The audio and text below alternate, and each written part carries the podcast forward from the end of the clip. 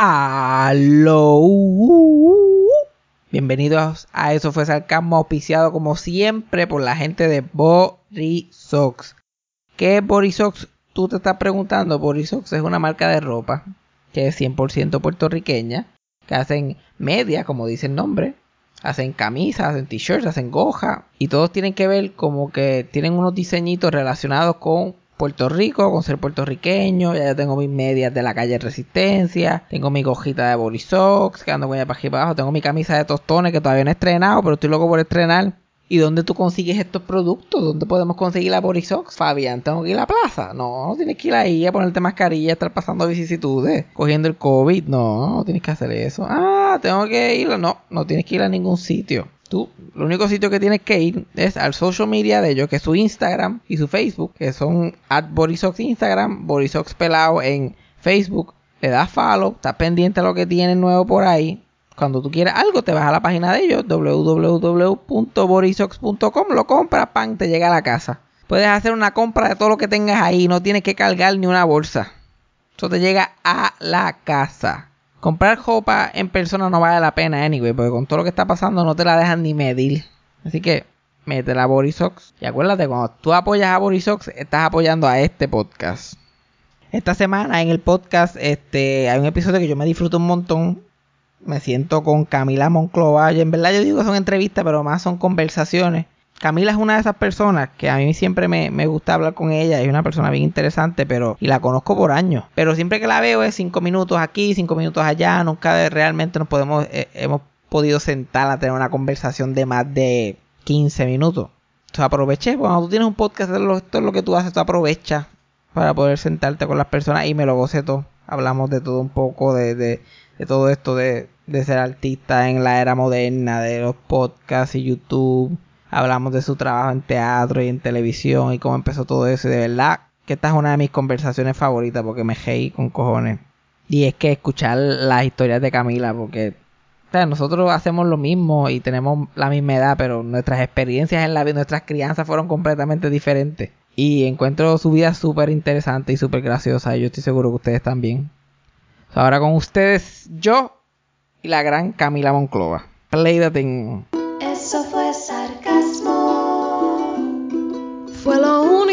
Que había. Eso fue sarcasmo.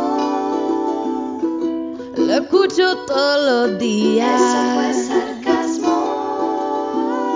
En el trabajo tú tranquilo. Eso fue sarcasmo. Con Fabián Castillo. Ok, pues hoy tenemos invitada. Quise invitar a alguien porque yo uso este podcast, además de hablar las mierdas que a mí me gustan hablar y nada más. A mí me gusta, a veces yo estoy como que contra, yo quiero hablar con ciertas personas y no tengo excusa para simplemente tirar los mensajes y hablar.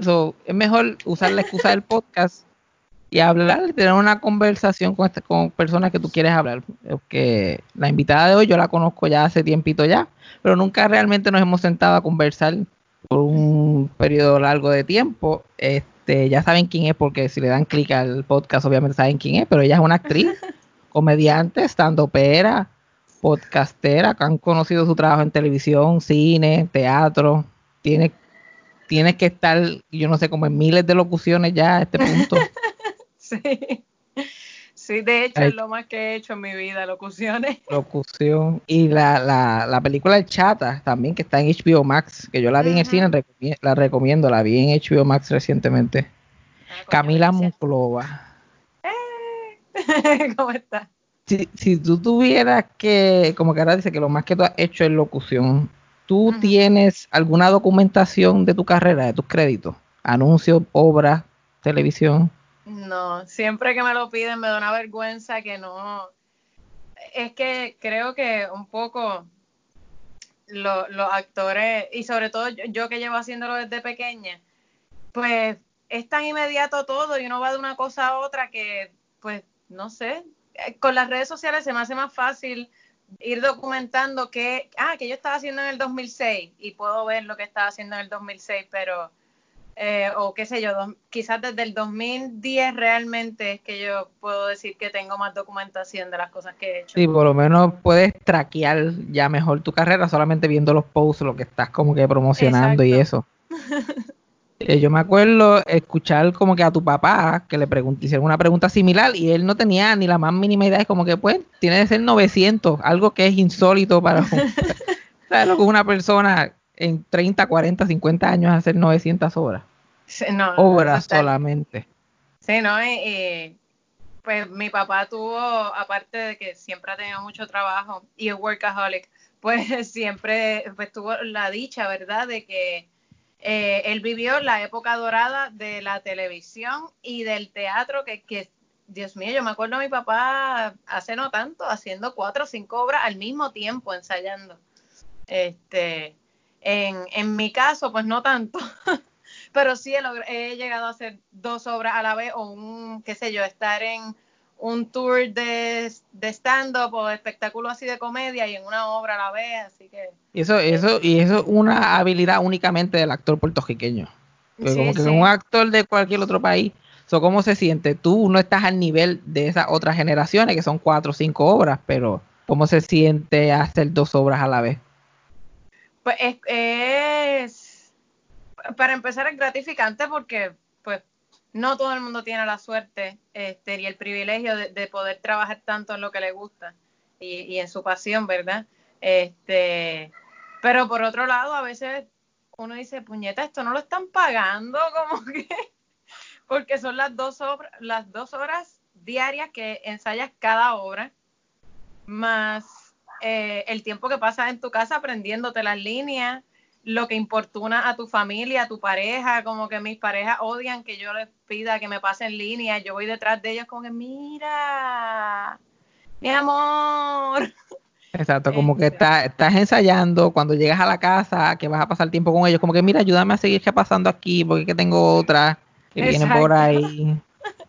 Yo me acuerdo ser de chiquito, como que de estar en mi casa viendo televisión, viendo a la gente actuar y hacer cosas, y yo ya yo me preguntaba, solamente me explicaba la gasolina solamente, en el ir del canal al teatro, y tiene otra obra en otro, en otro teatro, y el volver al canal, si acaso vas a la estación de radio, como que la gente vive en su carro más que en cualquier otro sitio. Sí, de hecho, me- este, mi carro es un asco siempre, como que mi carro es nuevo, yo, yo me compré el carro hace un año y medio, por primera vez en mi vida tengo un carro nuevo, este, que no es una carcacha de antes del 2000, este, y, y yo decía, este sí, este yo lo voy a mantener tan limpio, este va a ser, este carro va a ser mi bebé, y ya es un asco, ya es, tiene cucarachas porque es inevitable, porque estás metiendo utilería que lleva seis años encerrada en un almacén, la metes, pues, mi vestuario y cuánta mierda yo vivo en mi carro. Digo, ya no, ahora vivo en mi casa. Sí, ahora, por lo menos ahora el revolú del carro, me imagino que se está acumulando en tu cuarto, en la sala. Sí, sí, este, ahora mismo estoy en mi estudio, entre comillas, este, y realmente es un arroz con culo lo que tengo aquí, como que puse esto en una esquinita a la cámara para que solo viera el crical como que, que se ve más artsy. Lo demás da asco. O sea, todas esas cosas están pegadas a la pared, lo demás está así mismito, pero en el piso, Exacto. probablemente. Sí. Entonces, este, tú no querías hacer, tú no querías ser parte de como que del mundo del entretenimiento cuando eras joven, cuando eras chiquita, pero ya estabas como que trabajando en eso. ¿No fue que te empezaste a enamorar de esto como que ya en la universidad? No, yo tengo que decir que yo, por un lado, pues siempre tengo que decir que tengo el privilegio y tuve el privilegio de crecer en esto, así que eh, hacerlo, pues a- se me abrieron unas puertas que mucha gente a la edad, qué sé yo, universitaria, pues no tenía esas puertas abiertas y se las tuvieron que abrir ahí a codazo. Eh, pero por otro lado, siempre digo que como que no me dieron opción. como que, y también que yo eh, no tenía esa emoción eh, y esa ilusión que, que tenía mucha gente cuando, cuando yo entré a la universidad, por ejemplo, de el teatro, esta cosa maravillosa. Como para mí era un trabajo, era como que friendo y comiendo, vamos a hacer esto. como que no tenía esa pendeja. Y tampoco en mi familia había esa cosa de, de que lo celebraran mucho. Yo me acuerdo que cuando yo estaba en la universidad, a ti, o sea, mis otros compañeros les podía tocar hacer como que señor uno que pasa con escoba, e iba toda la familia a verlo, les llevaban flores, serenata, cuánta cosa, y uno ahí, mira, eh, gente, ¿alguien me va a venir a ver hoy? Les voy a guardar un asiento por si quieren. Por si uno, por si uno de ustedes le da con llegar, tiene un breakecito. Sí, este, pues eso, que como que yo nunca tuve, eh, o, llegué ya, eh, ¿verdad? Con el desengaño a flor de piel, porque no, Pero- no tenía esa ilusión. Pero te gustaba ya a temprana edad, ya tú sabías que eso es lo que querías hacer o no era hasta, hasta adulta que fuiste como que cayendo en tiempo. Yo, eh, yo iba y venía porque yo eh, de chiquita, mi, mis hermanos y yo hacíamos obras, escribíamos obras, sacábamos, en casa había un, eh, un cuarto con vestuario y con utilería y con cuanta cosa, la misma mierda que yo tengo aquí, pero en mi casa. Este, y pues nosotros nos pasábamos maquillándonos, nos hacíamos cicatrices, qué sé yo. Por lo general las obras eran como que sacábamos la maleta de maquillaje y encontrábamos una pendeja para hacer cicatrices, nos hacíamos cicatrices y decidíamos como que, ok, pues ¿qué hacemos? Tenemos que hacer una obra con cicatrices, pues eh, vamos a hacer una obra de piratas y pues escribíamos, entre comillas, una obra eh, y la ensayábamos y estábamos todo el día en eso, un domingo entero. Y al final del día, pues se lo presentábamos a nuestros papás y podía durar cinco minutos como podía durar tres horas. Sí, a mis papás no les encantaba, pero pues es culpa de ellos.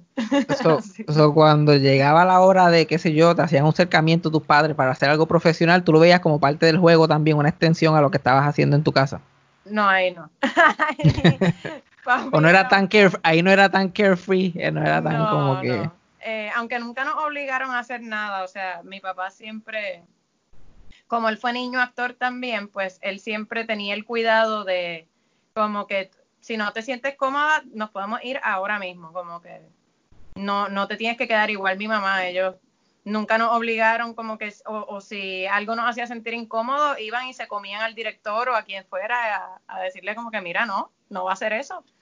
Pero sí, en términos de la seriedad y en la, la disciplina que había que tener, eh, papi era bastante estricto con eso, como eh, yo me acuerdo, yo tenía una obra, en mi primera obra que se llamaba Actrices, eh, y estaba con unas caballotas, estaba con Idalia Pérez Garay, con Sandra Rivera, este, con Gladys Rodríguez, espérate, ahí estaba, ahora no me acuerdo si estaba Idalia o si fue en otra cosa que estuve el mismo año con Idalia, pero bueno, este, y me acuerdo que papi me, me tenía, él llegaba del programa a las 10 de la noche y se sentaba conmigo hasta las 12 de la noche, yo tenía nueve años. no, vamos a hacerlo de nuevo, ok, ok, y me daba correcciones y era como, ahora lo pienso, es como que, mm, eso quizás no fue la mejor decisión como adulto y como padre para hacer a un niño como que estar hasta las 12 de la noche Bueno, pero ensayando a- algo. cuando, cuando te metiste a esto de lleno, ya de adulta, que era que como que eso, tú sabías que esto no era, esto no era un jueguito, como que a- a- Sí, sí, siempre lo supe y, y yo creo que siempre lo, esa es la cosa, como que siempre lo, lo tomé como un, como un trabajo, como un trabajo cualquiera, como el que viene de familia de contables y es contable que, que no sabe ni cómo lo aprendió, como que fue por inversión.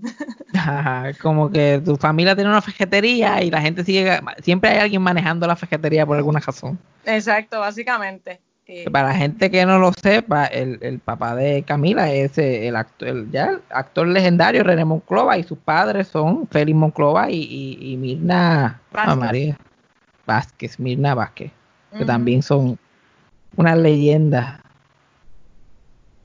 Sí, mano. A veces es difícil cargar con eso. Sí, no, como que tú, uff, ok. Tú, no, tú- si te pones a pensar en eso, se le quitan las ganas de actuar a uno bastante rápido. En la universidad, cuando yo entré, yo no quería tener nada que ver con actuación. Eh, Por eh, eso, por, por eso, por eso te digo, como que empezaste a estudiar otra cosa. Solo, no, no, ah, no, sí. no estabas viendo, precisa, no toda tu vida viste que, ok, yo me voy a salir de high school y voy a crecer y voy a seguir en esto full time. Sí, exacto. Yo, eh, te digo, yo, este, cuando era chiquita, sí, siempre decía actriz, actriz, actriz, y después fue como que intérprete de la ONU. a los 15 años yo quería ser intérprete de la ONU, yo estaba súper clara. Eh, como a los 11 años yo quería ser novelista, eh, quería escribir libros eh, y me pasaba escribiendo novelas cortas. y la he encontrado y digo, Dios mío, qué, qué arroz con culo. Y yo sentía como que, hecho, aprendí estas cinco palabras nuevas y las voy a usar todas en una oración. Qué inteligente soy. este, pero cuando llegué a la universidad no, no quería, no quería tener nada que ver con la actuación y pues por inmersión, por, por default, a, veces yo digo que fue por default, que como que no sabía hacer más nada y como no sabía hacer más nada, pues terminé actuando. Y de ahí lo fuiste, has ido expandiendo, sigues actuando, tienes este el podcast con Cristina, haces stand-up. ¿Cómo se siente hacer stand-up en comparación con actuar? ¿Cómo entraste al stand-up, by the way? Pues al stand-up fue porque a Victoria, Victoria Gómez Joy, eh, ella hizo un unipersonal hace como seis años. Eh, después de que se divorció, ella sea, me llamó y me dijo, yo quiero hacer esto, eh, quiero lidiar con mi divorcio con comedia. Y tengo, escribí todo esto. Victoria es una tipa súper arrojada. Ella se le mete algo en la cabeza, ella lo va a hacer. Y ella sabe reclutar a la gente. O sea, nadie le dice que no a Victoria. Este, y yo no hablaba con ella hacía años de años. Y me dice, pues, un día me llama y me dice, mira, voy a hacer esto, eh, necesito que te trepes. Y yo, ¿cómo? No, para que me haga, hazme dos o tres minutos, como de qué sé yo, de un jevo o algo, como que tú eres chistosa. Y yo, ok, como di algo, qué sé yo, como yo voy a hacerlo de divorcio, pues habla como de un jevo o de algo que te ha pasado en dating. Y yo, ok, este, y está súper cagada. Pero nada, lo hice y me fue súper bien. Eh, y después de eso, ella hizo par de funciones de eso y también hizo como un open mic como en un periodo, te diría como de mes y medio, dos meses, hizo como cinco cosas. Y en todas me, incluía y me decía, hazte tres minutos, hazte un minuto, hazte, hostéamelo, olvídate. Y yo ahí como que, y pues nunca me fue mal. y se sentía cabrón, como que, diablo, yo sé hacer esto. A mí me encantaba ver los stand-ups, pero no, como que no estaba muy segura de que yo pudiera hacer eso. Yo no soy tan desenvuelta. Este, y pues resulta que me fue súper bien. Eh, la primera vez que me fue mal fue como a los tres meses de empezar a hacerlo. Y fue horrible. Yo, eh, yo salí llorando, literalmente. Yo terminé el set y dejé el micrófono ahí temblando, como que. Y me fui afuera dando un cigarrillo y. ¿Pero por qué tan mal? ¿Por qué?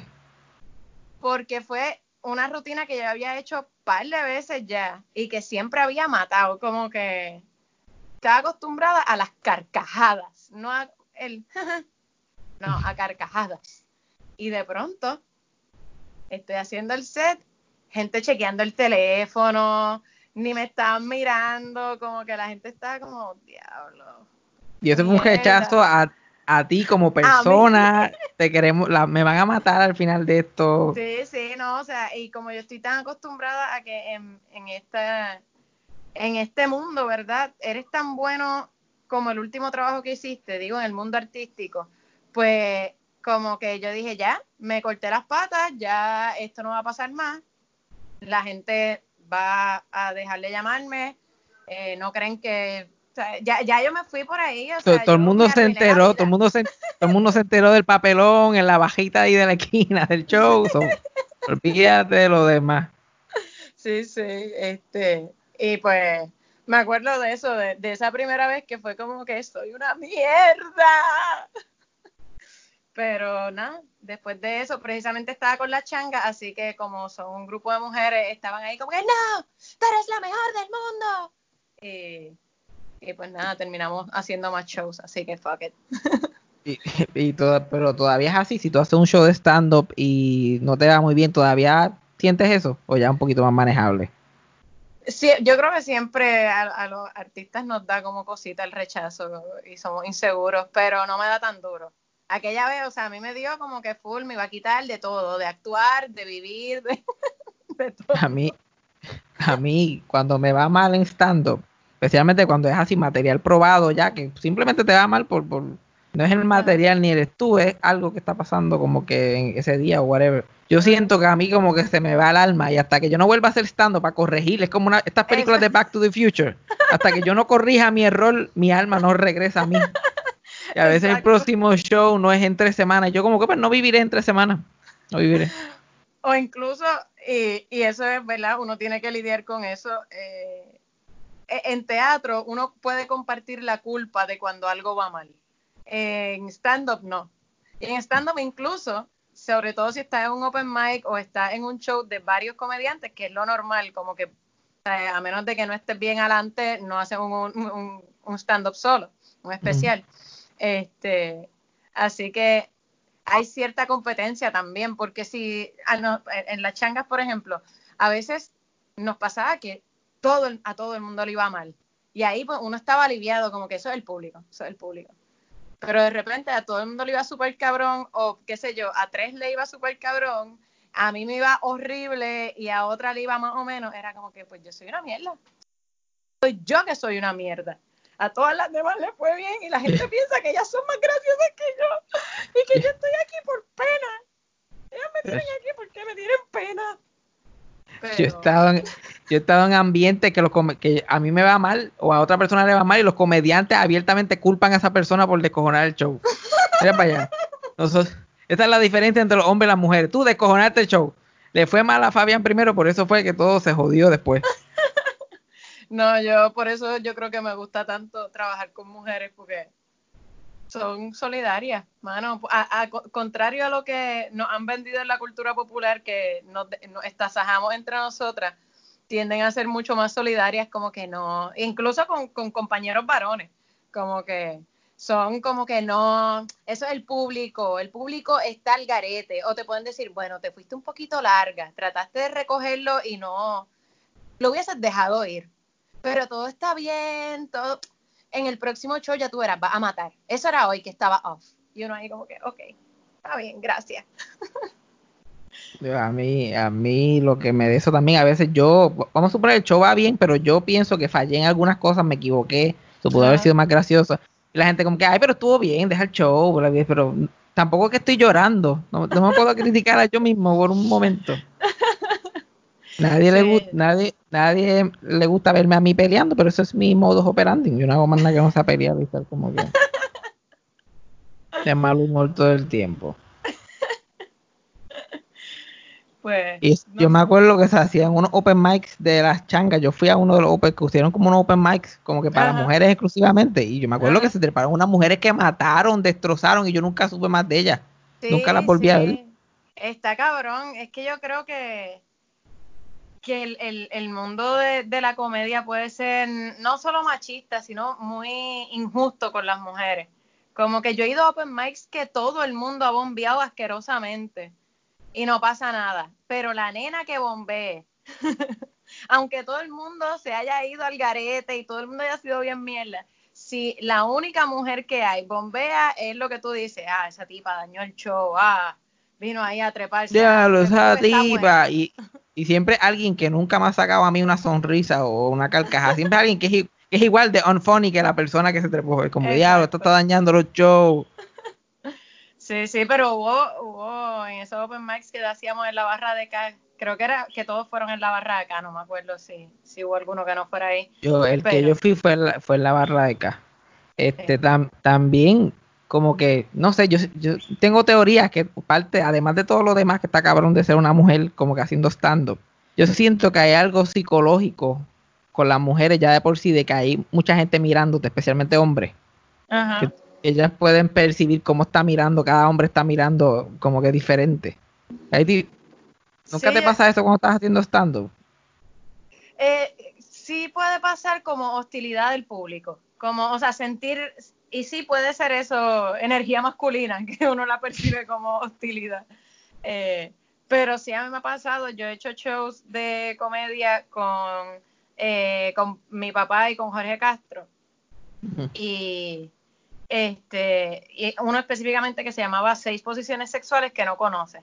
Y éramos Angela Meyer, Sara Jarque y yo.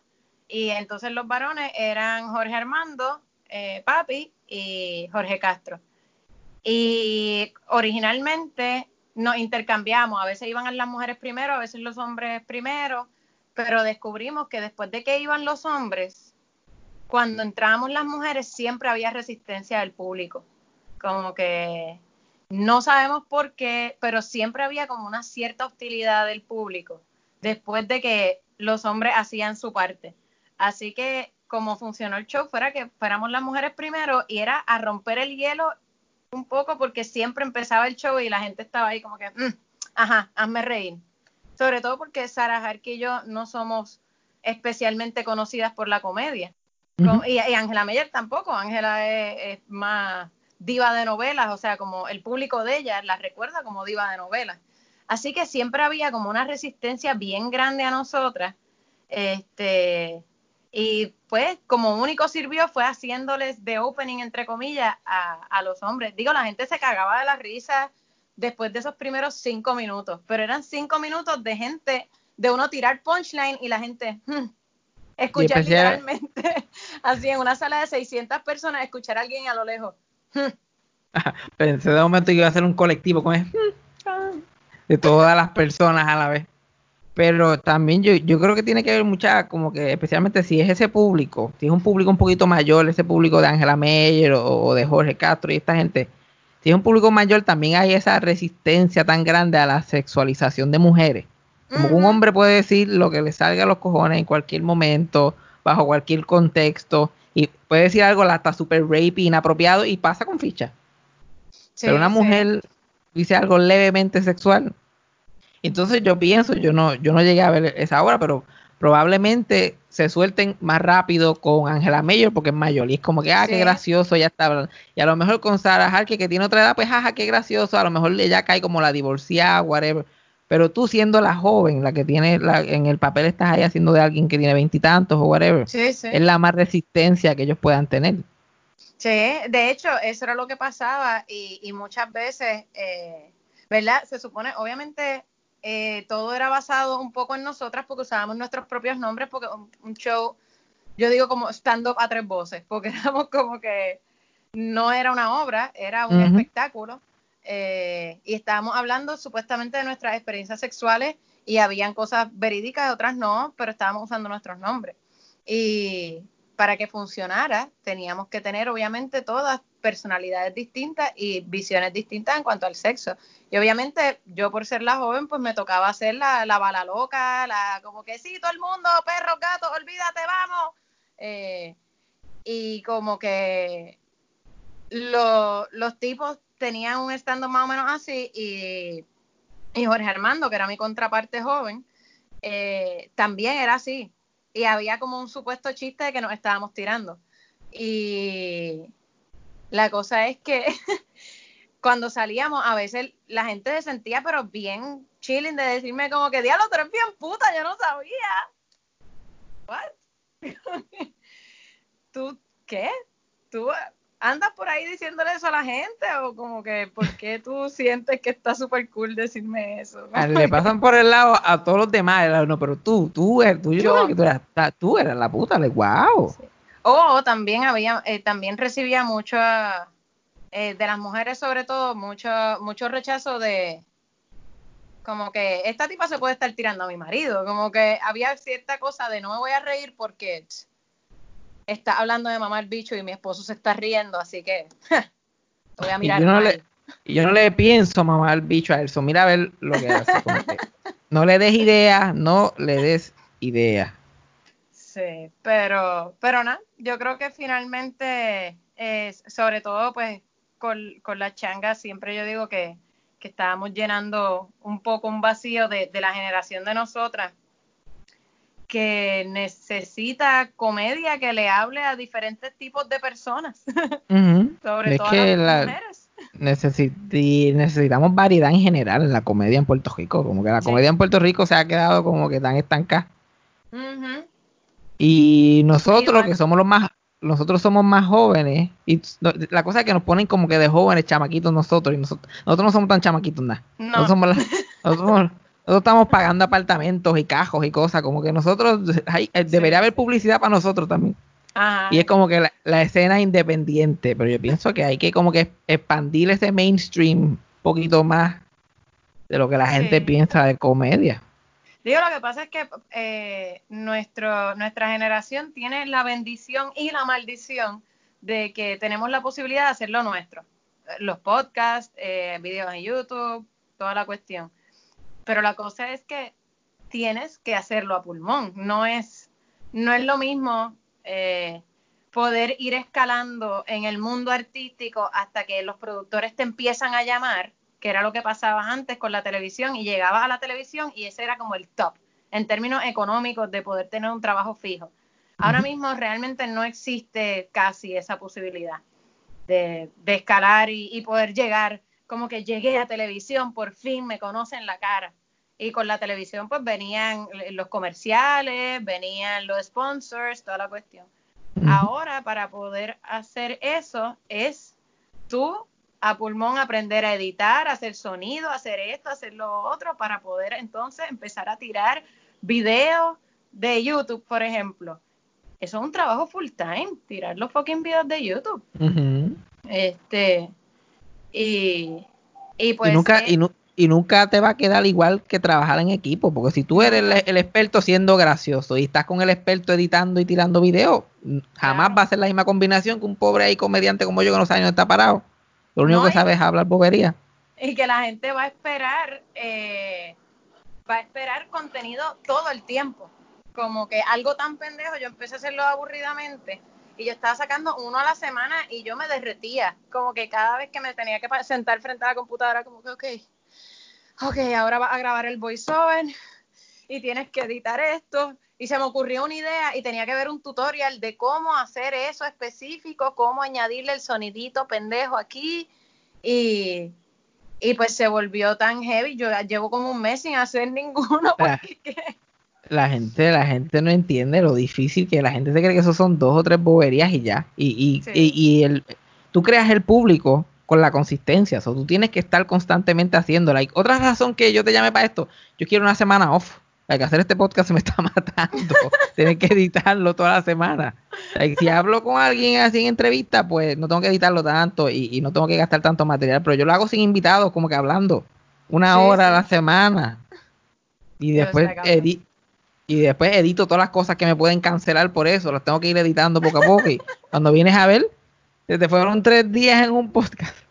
Sí, está cabrón, está cabrón. Y la gente te dice, y la gente te dice, hazlo en video, hazlo eso, como ahora el, yo esperaba más de ti que el de tú y Cristina, ya está en video, eso requiere trabajo. Sí, sí, nada más preparar el espacio para iluminar lo que no se ve el reguero, porque, o sea, no es simplemente el día de, de, grabar y, editar, que es otro día aparte. Es que tú tienes que mantener ese espacio como que súper recogido de una manera específica y crear el ambiente cada vez que vas a grabar, o sea, como que no es, no es que, ah, pues grabo en, mi en la sala de mi casa, pongo una luz y ya. No, es como que pues vamos a poner esta tela aquí, hay que colgar, porque además en esa casa ellos hacen calzoncillo music night, ellos hacen de todo, así que... la gente dice que los estudios de televisión son pequeños, ese es el estudio, la gente no tiene idea lo pequeño que es este espacio. Yo imagino que las luces y las cámaras están aguantando entre los pies de ustedes mientras están grabando el podcast en video porque no puedes dar una patada muy brusca riéndote porque puedes tumbar el estudio completo. De hecho, ese es el problema que tenemos con Omar, que como él es tan brusco, como que de repente empieza a echarse para atrás y para adelante. Y, no, Omar rompelo todo es, un animal. Y no lo digo en, términos de, su mente, porque no lo es, pero, pero en cuestión de movimiento. Tienes que darle seis pies de distancia antes de la pandemia, tienes que darle los seis pies. Sí, uno no puede ser tan grande y ser tan torpe, porque yo soy torpe, pero yo soy recogida, así que si soy torpe, pues no hago tanto daño. Pero Omar está cabrón. Él puede acabar Él puede acabar civilizaciones ahí con esos brazos ahí, moviéndolos de cantazo. Sí, mano. Es demasiado. Entonces, no, no hay. Uno quisiera hacer mejor contenido. Y si uno tuviera el apoyo y el dinero para hacerlo, uno haría mejor contenido. Claro. ¿Qué más uno quisiera? De, tener todo lo que uno tiene a sus pies y gente que le está dando ideas para uno presentarlas y eso. Claro. Y el equipo incluso como que, por ejemplo, lo de aburridamente también es que bregar con la cantidad de espacio que yo tengo, yo lo edito en mi iPad, que porque mi computadora murió, así que el espacio que yo tengo en el iPad, lo que se tarda en subir al drive, todo el pietaje que tiro, porque cada vez que yo hago una manualidad, yo grabo la hora y media que me toma hacer la manualidad. este, así que un pietaje enorme que tengo que subir al iPad para después subirlo al Drive. Y eso ya es un proceso que me toma como que medio día. Y es como que, ay, ya estoy harta. Cuando puedo, puedo por fin editar el pietaje, es como que, ay, estoy harta, sigo mañana. que, que pues es, también eh, no tener la herramienta disponible y no tener el dinero para comprarme las Mac, esas motherfuckers, para poder editar bien cabrón y con más facilidad. Y, este. y, todo eso para tres minutos de contenido que la gente lo consume como si eso no fuera nada. ¡Ah, qué gracioso! Sigo caminando. Exacto, exacto. no se mata y como que, oh, oh, qué chévere, me gustó. Like. exacto. Y que lo, o sea, uno lo piensa y uno dice, diablo, literalmente yo llevo tres días con esto siendo el centro de mi universo y va a ser un scroll de alguien, como que un... Ah, mira, hizo otro. Déjame guardarlo para después. Y, para donde esté ajebatado y lo ven ajebatado, por lo menos si es como yo que solamente lo veo cuando estoy bien ajebatado, yo creo que yo puedo hacer esto también. Pero eh, sí, para todo, todos los artistas ahora, sean actores, comediantes, como que comunicadores en general, tenemos todos que ser nuestro propio canal de televisión. Y eso como que es un poquito agotador. Sí, sí, es, drenante y requiere... Yo, por ejemplo, siempre fui bien disciplinada en, estudiar los libretos y en escribir porque pues eso es lo otro de lo que yo vivo. Yo escribo, actúo y, hago voiceovers. Eso es básicamente lo que en lo que yo trabajo. Eh, y por ejemplo, para escribir, pues uno hace su rutina como que, ok, tengo este libreto que tengo dos semanas para escribirlo, pues me voy a sentar y todos los días de 9 a 12 voy a tratar de sacar algo, lo que sea. Eh, y, o qué sé yo, por lo general digo de 9 a 12 y termino sentándome a las 11 de la mañana y estando hasta las 4 de la tarde. Pero, este, pero para hacer todo el proceso, como que desde escribirlo, grabarlo, editarlo, no tengo la disciplina, no la he desarrollado, no sé si la pueda desarrollar, pero se me hace bien difícil como que tomarlo como trabajo, porque no hay una remuneración inmediata tampoco, como que no, hay... Es ir haciéndolo a ver si uno coge seguidores y si coge seguidores puede que tenga un sponsor es una, una práctica, como, como las prácticas que hacen los médicos, una práctica interminable, que uno no sabe si se va a acabar en tres años, en dos, puede ser que en tres meses ya tengas el palo. Exacto. Sí, sí, e, e, eso, es como que antes tú ibas a audiciones y, te hacías conocer entre la gente del medio para dar el palo de terminar en televisión. Ahora lo haces todo a ver si, el, si da el palo con el público y algo de lo que haces se vuelve viral y te contacta después alguna compañía como que mira, queremos que seas nuestra cara y uno dice... Y tú que, que trabajas con estos actores que han mencionado que son así de otras generaciones y tu papá, como que qué piensan ellos de todo esto, porque le ha cambiado los muñequitos a ellos también drásticamente, todo esto de las redes. Sí, yo creo que como siempre, este, e-, ellos tuvieron mucha resistencia al principio. Eh, precisamente con todo esto de los influencers, eh, sobre todo los influencers que como que no hacen nada. Y a mí me pasa, a mí me pasa también, como que tú existes y te tomas fotos, como que... y a la gente le encanta, esa es la cosa, hay que hay gente que le encanta. Oye, y hay un arte detrás de eso eh, y, y, y pues también contratan fotógrafos, o sea, tampoco es que hacen cualquier mierda. Pero que a veces yo siento como que, pero o sea, porque para mí alguien que me influencia, pues influencia algún aspecto de mi vida, como que algo, algo en mi vida.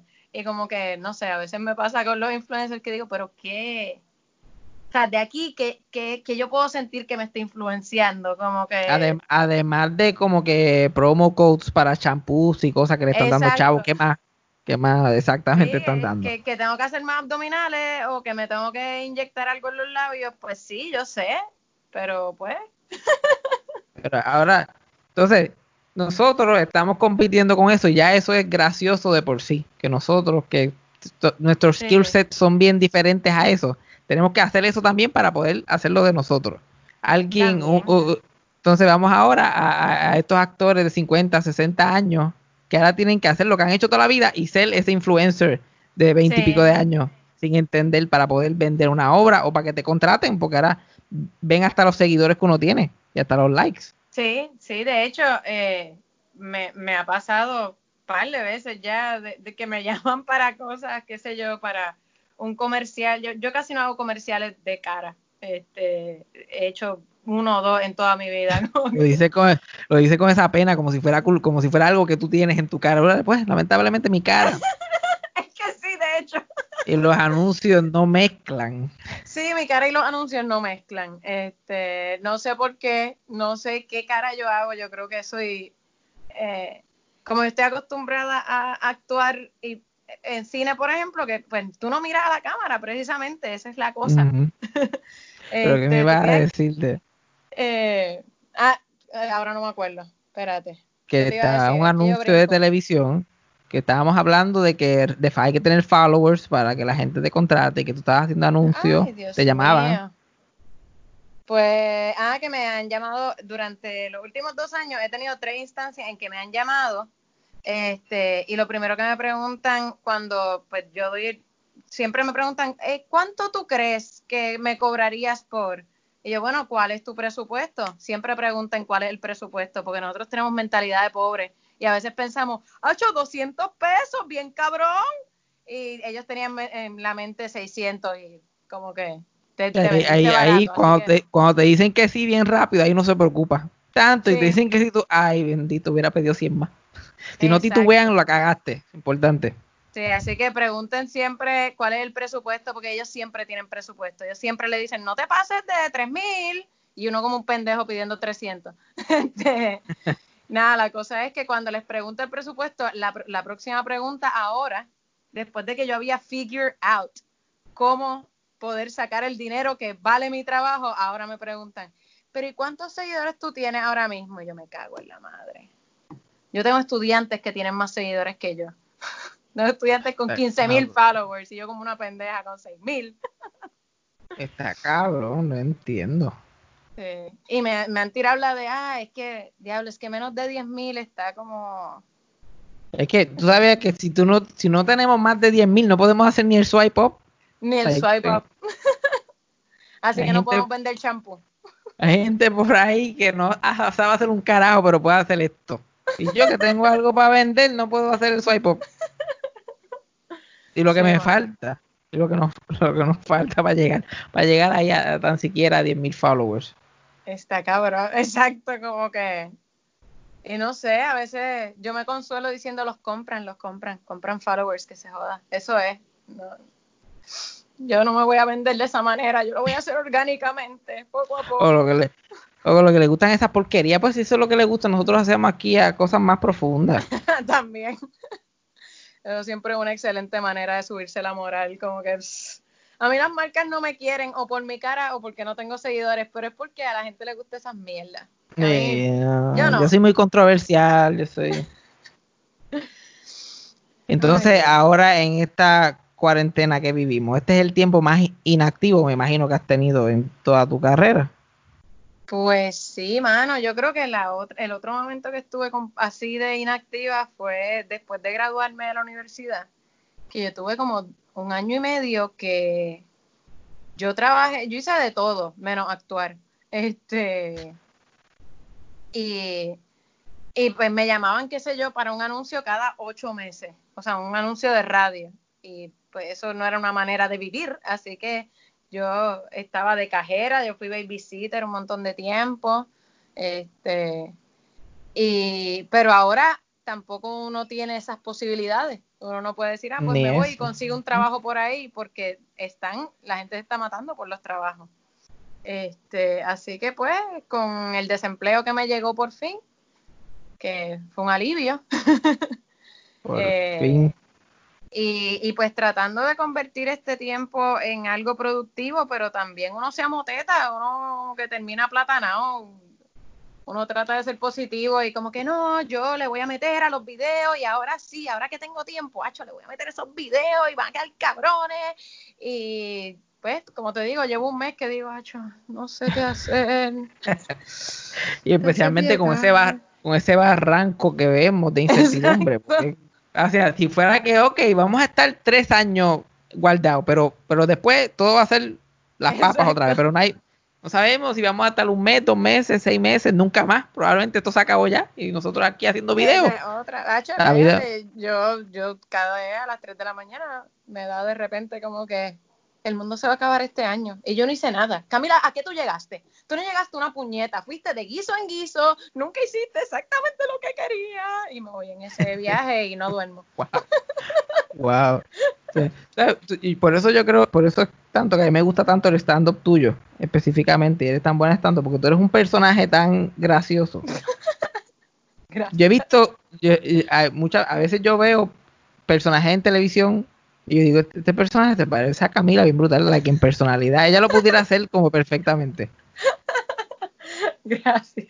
¿Has visto la serie esta Brooklyn Nine-Nine? Sí. La que personaje ese de Amy Santiago. Ajá. Que ahora está. yo, yo la miro a ella y yo, usted tiene como que este vibe de Camila bien cabrón. Un manojo de nervios. sí. Y querer hacerlo todo bien, como que by the book, pero no le sale y después como que se vuelve una bola de estrés. Sí, exacto. Básicamente, como que no necesariamente by the book, quizás yo he soltado un poco el book. este, pero sí, sí, yo soy así como que perfeccionista y como que cuando algo sale un poquito mal no puedo bregar y no me lo perdono. Este, es como cosas con las que uno tiene que bregar. Por lo menos nosotros estamos en la posición de que tenemos los podcasts y eso ha ido interrumpido. Como hemos podido, por lo menos, expresarnos, podemos seguir haciendo, podemos seguir hablando y, comunicándonos con la gente, pero hay gente que no tiene ni eso de artista.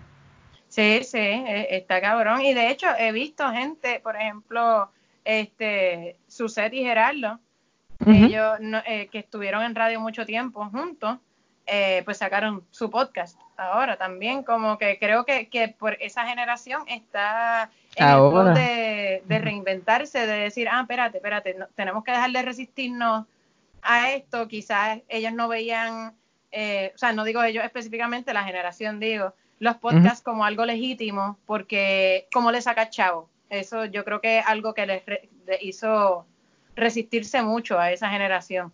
Como que normalmente a ti te llama un productor, hace, eh, eh digo, eh, ensaya una obra y le saca chavo al final. Ajá, y es lo que estamos hablando, ellos no estaban tan encargados de su propio destino como nosotros. Habían otra gente involucrada que se encargaba de eso. Exacto, y, podías ver el, el, el, efecto monetario inmediatamente. Eh, pues con los podcasts, quizás ellos se resistieron por mucho tiempo porque decían como que, pero es que es una radio de verdad, ahí no hay anuncios, ¿cómo se sacan los chavos? Y es como que están viendo como que, ah, mira, sí se puede, si tienes una plataforma suficientemente grande, puedes hacerlo. Yo creo, yo, creo que en el, en el, caso de Geraldo y Suset también es que también son así como nosotros, no son los más tecnológicos del mundo. Y, la idea de, entrar a eso, uno, el que los ayudó a hacer eso fue el, el eh, este Gaby de 24 Frames y hablando pop, que él ah, tiene su podcast. Él empezó a trabajar con ellos como el productor técnico de ellos para ellos hacer su podcast. Pero, y yo los entrevisté y todo, gracias a Gaby que me, que me los consiguió y yo los entrevisté cuando lo cuando el podcast.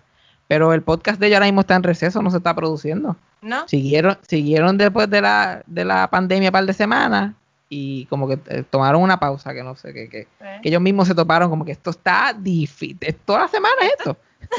sí, yo creo que hay cierta, eh, eh, ¿verdad? Este, hay cierto issue con, con eso, con que ellos, con tener que producir no solo como que el contenido, sino como que organizarlo, o sea, porque normalmente en un programa de radio tú tienes un productor que aunque tú le puedas decir, mira, para esta sección quiero que entrevistemos a Fabián, para esta sección, pero esa persona se encarga de llamar a Fabián, esa persona se encarga de decirle a Fabián, mira, te vamos a estar preguntando acerca de tu carrera, pero sobre todo queremos hablarle a tu mamá, qué sé yo. Cuando eres, cuando es un podcast tienes que ser tú el que lo hace todo y si tienes secciones tienes que cuadrar cada sección. Algo tan pendejo como lo que nosotros hacemos de los screenshots o qué sé yo, eh, porque las mujeres se quejan tanto que a veces es como que diablo, no sabemos, nos tardamos en escoger qué es lo que Y- queremos hablar. Y ya la gente lo espera. Es como que tú no puedes, ya lo- no lo haces una semana. ¿Dónde está el por qué las mujeres te quejan tanto? ¿Dónde está tal y tal Sí. cosa? De hecho, la bruja feminista la hemos dejado en receso y como que la gente nos pregunta y es como que, gente, ustedes saben lo difícil que es tratar de hacerle justicia a la historia de alguien con cuatro mierdas que leíste de Wikipedia. Así que uno tiene que ponerse a leer diferentes biografías que se contradicen, a ver qué es de verdad lo que va a decir de esta persona, como Yo- que, quizás era feminista, pero era racista, así que también uno tiene que ver como que poder decirlo todo, como que no, No, estar claro. eh, vanagloriando a alguien que resulta que era una mierda de persona, como que Yo este, tengo un segmento parecido en mi podcast, que yo le digo las gotitas del saber, que es que empiezo a hablar random de algo que yo sé de televisión puertorriqueña o americana. Y gracias a Dios que yo desperdicié una vida o pensaba que la estaba desperdiciando, aprendiéndome todas esas cosas. Y ahora yo puedo disparar, disparar de la baqueta ahí como que fulanita y fulanita, más o menos en este año, yo como un, un- un más o menos puedo hacer la, la biografía de alguien sí, y la sí. puedo tirar. Y como quiera, es como que yo no tengo ganas de hablar de nadie hoy. Nadie me da, no tengo ganas de hablar de nadie viejo que se murió hace mil años. No me sale. Sí. Pero la gente sí, lo o quiere. también, qué sé yo, a veces, sobre todo ahora que en el podcast somos cuatro, casi siempre, eh, pues eh, se diluye como que hablamos de mil cosas, hacemos 50 mil chistes y de repente es como que, ay, no hicimos bruja feminista o, ah, diablo, se nos quedó el screenshot, pues hay que dejarlo para la semana que viene, pero de repente pasa algo bien cabrón y es como que no, ese tiene que ser porque las mujeres se quejan tanto y ya esa otra noticia, pues es que ella es vieja, como que, no sé, es difícil también. A mí me pasa, yo no estoy, no siempre estoy al día con lo que está sucediendo en el planeta porque a veces, pues, precisamente como soy un manojo de nervios, me encierro. Es como que están pasando demasiadas cosas, yo no puedo lidiar con el mundo, me voy a apagar. No, es que hace, hace falta. Este año definitivamente hace falta como que cogerse un break. Sí, y la, y la gente, pero la gente sí, entonces nos escribe como que, ah, qué raro, no hablaron de tal cosa, y uno ahí como que soy una mala feminista, maldita sea, no hablé de eso. Es como un poco de presión. Mm, A veces, a veces hay que darle un break, hay que darle un breakcito porque no se puede. Yo como que eh, eh, eh, em, los podcasts, a diferencia de cualquier otra cosa como programa de radio, eso, yo creo que es más como uno se siente.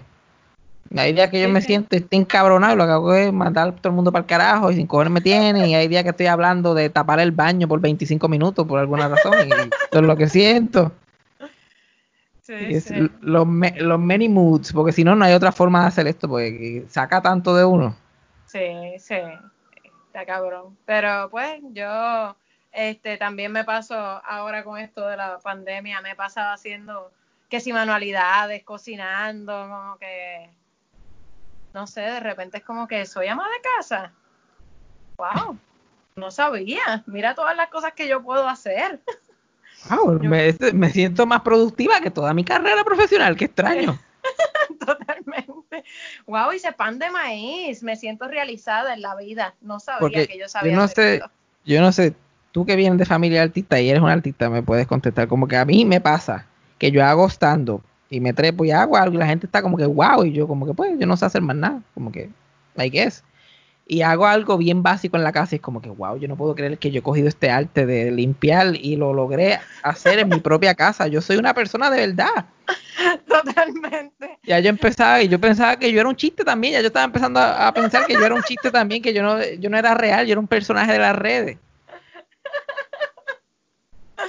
Sí, totalmente. A mí me pasa a cada rato y con este digo, con esto de la pandemia, yo aprendí a coser pendejamente, como que, qué sé yo, puedo coger un ruedo y es como que mi gente, mi gente, esto se jodió. Entonces jodió, pues yo aprendí a hacer un fucking ruedo. ¿Ustedes están entendiendo esto? Yo soy una fucking ama de casa de los 50. Mi abuela me Como- bicho. los ramifications, lo que, todo lo que yo puedo lograr, si yo logré esto. Las veces que yo me he dicho a mí mismo aquí solo en mi casa, yo como que soy funcional. Yo creo que yo soy funcional. Llamaba a mi mamá y yo, mira, yo creo que yo lo voy a lograr. y darte cuenta que eres un adulto, como que por lo menos a mí me pasa cada rato, digo como que pienso todavía en cosas que digo, pero es que eso lo tiene que hacer un adulto y después como que ah, yo creo que yo soy un adulto. Ahí y tengo que bregar con esa situación, como que llamar al médico, llamar a hacer una cita médica. Para mí es como la cosa más ansiogénica del mundo. Como que yo practico qué le voy a decir a la secretaria cuando me conteste. Y es como que, pero eso será una estupidez. Quizás una estupidez lo que le estoy diciendo, quizás le estoy explicando demasiado y simplemente tengo que decirle quiero sacar cita. Ok, eso es lo que voy a hacer. Y me contestan y yo ahí como que, cita, por favor, yo tengo psoriasis, creo, no sé. A mí, a mí no me pasa tanto como que sentirme como un nene chiquito todavía. A mí no me pasa eso. A mí me pasa más que yo siento que la gente me tiene que ayudar porque yo soy mayor. Yo siento que tengo 77 para 78, ya estoy como que perdiéndolo. Regularmente peleo con mis amistades, como que mira aquí, a esta casa no viene nadie. Yo parece que no, no yo no conozco gente, porque aquí nadie pasa. Nadie, nadie viene a ver si uno está bien, si uno está mal. Nadie llama a uno.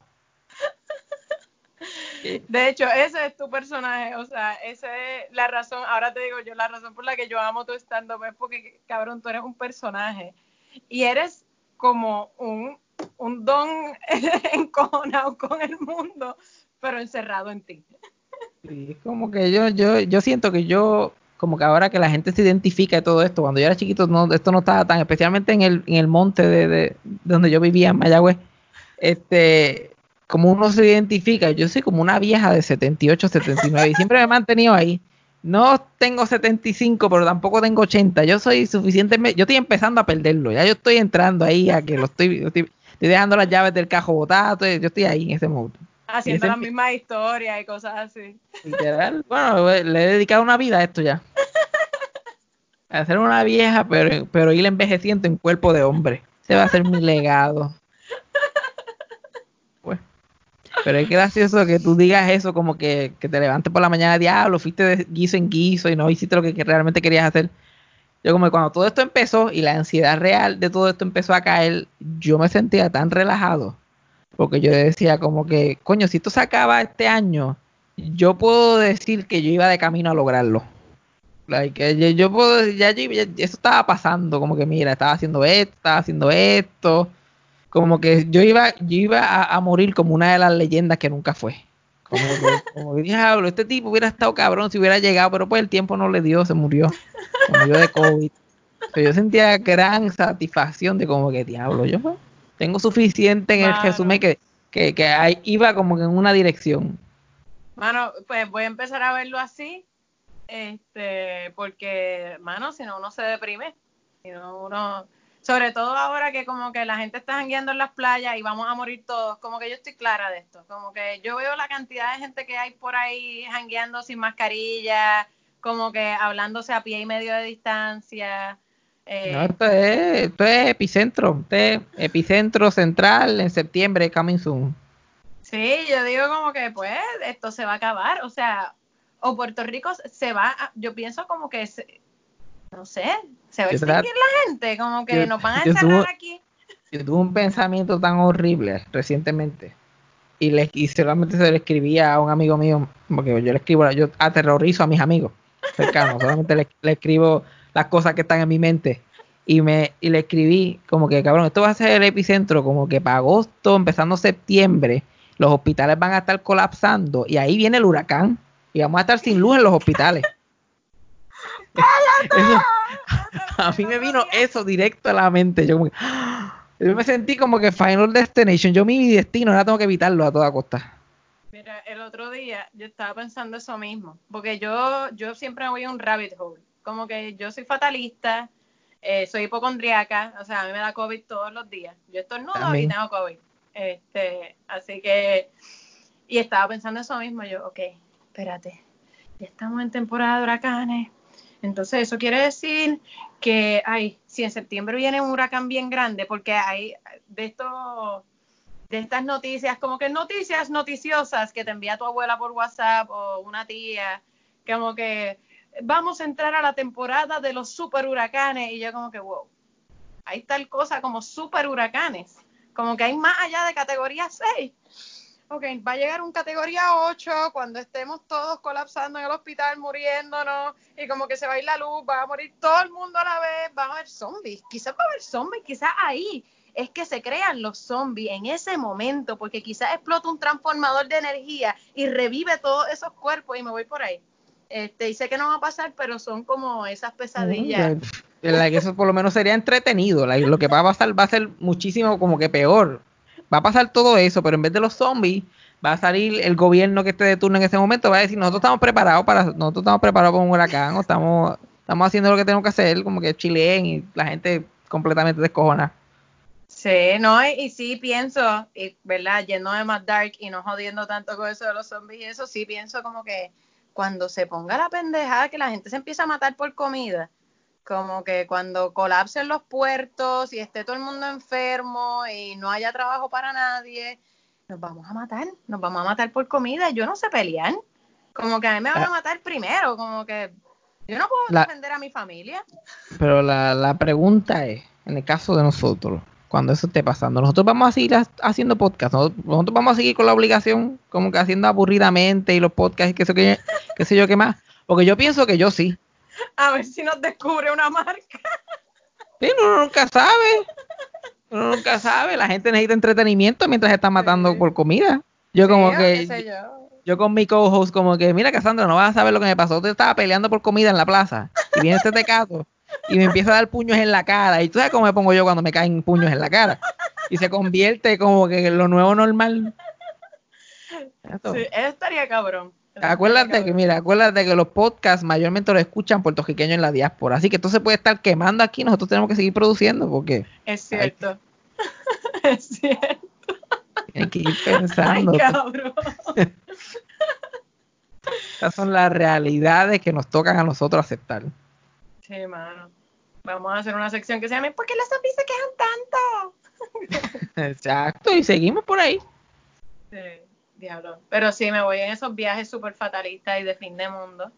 Este, así que trato de, cuando estoy intoxicada de alguna manera, no leer nada que me envíen por WhatsApp, ni meterme en Facebook, ni leer comentarios de Andy. Yo no, yo no veo, yo no veo nada que me envíe a mi familia, nada, nada, y se lo digo cada vez que hablo con ellos, se lo digo, no me envíen cosas a Messenger que no las voy a abrir.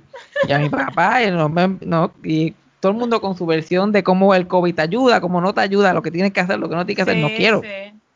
No, Sí, yo creo que más. uno nunca debe coger consejos de una persona que te envía como que citas bíblicas con piolín vestido de rapero, como que No, Como que ese tipo de cosas, ¿no? y la luz está como que la foto está como que brillando. Brilla. Y yo, Sí, el otro día mi tía me envió un, como que un Cristo con un corazón y era así como brillando, pero como que se le movían un poquito los ojos y era súper creepy. Era como que, ¿por qué tú me envías esto? eh, enviando gifs sin saber lo que es. Como que para mi abuela eso es, eso es brujería. Ella tiene el poder de Cristo en su celular. Que la foto está brillando. Para ella eso es uno de los milagros. Brujería. Yo como que pues. Sí, está cabrón. Pero pues. Te quería preguntar que cómo tú terminaste como que en la escritura profesionalmente. La gente Pues- te empezó, sa- sabía que tú escribías o tú empezaste como que a pitch yourself como, como dramaturga. Pues, este, yo me atreví a, pues yo me atreví a escribir eh, originalmente por la necesidad de nosotros, pues tenemos una escuela, damos clases, yo hago obras con mis estudiantes y empecé adaptando eh, novelas eh, o, o- o algunas obras clásicas eh, o traduciéndolas o adaptándolas a algo que pudieran hacer los niños. Eh, y a mí siempre me había gustado la literatura infantil, Así que, no sé, me dio con adaptarlo a ver si resultaba. Después a los nenes les gustaba, como que la manera en que yo adaptaba las cosas. Después decidí escribir una obra para los nenes, y, o sea, una obra original, y me salió bien. Y en ese momento yo estaba haciendo... Ah, yo lo primero que escribí fue lo de seis posiciones sexuales que no conoces, que eso fue hace como siete años. Eh, pero eso era como más stand-up, así que Wow, pues, ustedes hicieron eso hace siete años. sí. Yo juraría que lo, vi eh, Ah, lo volvieron a montar pela, le Ah, hemos dado ok. una clase de pela, eso lo hemos- todos los años lo hacemos y siempre se Oh, llena, así que Espectacular. eh, y pues la gente empezaba como que, ah, ese, ese texto está brutal, qué sé yo, y preguntaban que quién lo escribió y pues les decían que lo había escrito yo, la parte de las mujeres, y pues me empezaron a llamar algunas mujeres para que le escribiera eh, ¿verdad? Para shows de, de estos stand-up que hacen en, en actividades. Ah, corporativos. de estos corporativos, exacto. Y, pues hice par de eso. Otra gente lo veía, le, le tripió y me llamaron una vez para escribir algo que se llamaba Los boricuas están pasados, la segunda parte. Y, pero también era tipo espectáculo. Y pues más que nada me he dedicado, las obras que escribo como tal son para mis estudiantes y pues lo más lo que escribo es como que comedia, o sea, espectáculos de comedia, ya sea grupales o stand-up. Escribo stand-up para la gente. ¿Y qué, que- es lo, lo más que te gusta a ti que tú hayas escrito? ¿Que tú hayas salido o que hayas usado o que solamente se lo hayas dado a otra persona? Lo más que me ha gustado escribir, tengo que decir que son las obras para los nenes y mi favorita eh, es la primera obra original que, que escribí eh, sola porque había escrito anteriormente con mi prima Mariana y con mi hermano Félix, Eh, pero lo primero que escribí sola fue, se llamaba Gálaga y los Mucusulúas. y era una obra del espacio y como que la heroína era una nena que conocía este, a estas razas alienígenas. En verdad estaba bien cool. Y a mis estudiantes le encantó, para ellos era maravilloso y me decían, Missy, ¿cómo se te ocurren esas cosas tan brutales? Y son adolescentes, que tengo que decir que yo le tengo terror a los adolescentes porque son horribles. Eh, pueden Ay. llegar a ser horribles. Yo les tengo terror también, la mayoría de ellos son más grandes que yo. Cosas más absurdas. like, yo- tanto que yo tengo que pagar y sufrir en esta vida y hay manganzones que no saben ni usar sus brazos bien todavía y me pueden matar. Pues, pues sí, este, yo creo que ese fue el, el momento que más validada yo me he sentido como que, ok, si estos Gen Sears, estos nenes, piensan que esto está bien cool, ok, soy válida en el mundo. Eso ha sido lo más que me ha tripiado. Yo, siempre como que cuando, cuando era chiquito yo siempre como que fantaseaba con yo que mi idea, lo que yo real, esto no era lo que yo realmente quería hacer, esto fue lo que yo terminé siendo. Yo como que si yo hubiera podido escoger quién yo era, yo hubiera este escogido ser como que Ethel Merman, una, una vieja de Broadway, como una de estas viejas de los años 40. A mí siempre el teatro era lo que yo quería hacer, pero nunca tuve talento para hacer nada en teatro. Estudié teatro y era malísimo haciendo Sí. teatro. Siempre decía que quería ser dramaturgo, no sabía escribir nada.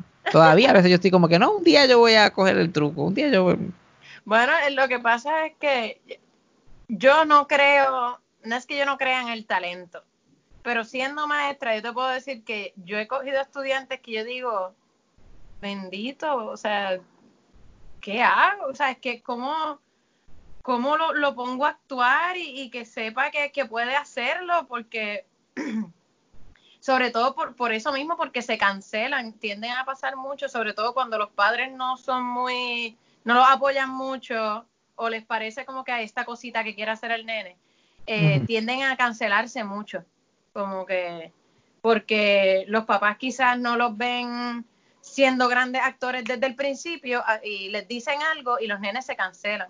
Y yo te digo que yo he tenido estudiantes que a veces no sé ni por dónde cogerlos, porque digo, Dios mío, no, no sé, es que no habla alto, no, no quiere ni hablar. Y he tenido muchas instancias en que terminan siendo los mejores actores del salón dos años después, un año después, que pero son niños bien dedicados. Como que yo creo que, que más que talento existe la, la dedicación, la disposición a aprender. Este, así que Es igual y- que el atreverse. Que la gente, que la gente me pregunta como ¿qué tú tienes que hacer? Yo tienes que hacerlo hasta que te salga, pues básicamente lo, lo que tienes que hacer. y escuchar a la gente. Yo creo que, que en, en- ya sea en el stand por la actuación hay, hay demasiado issue de ego.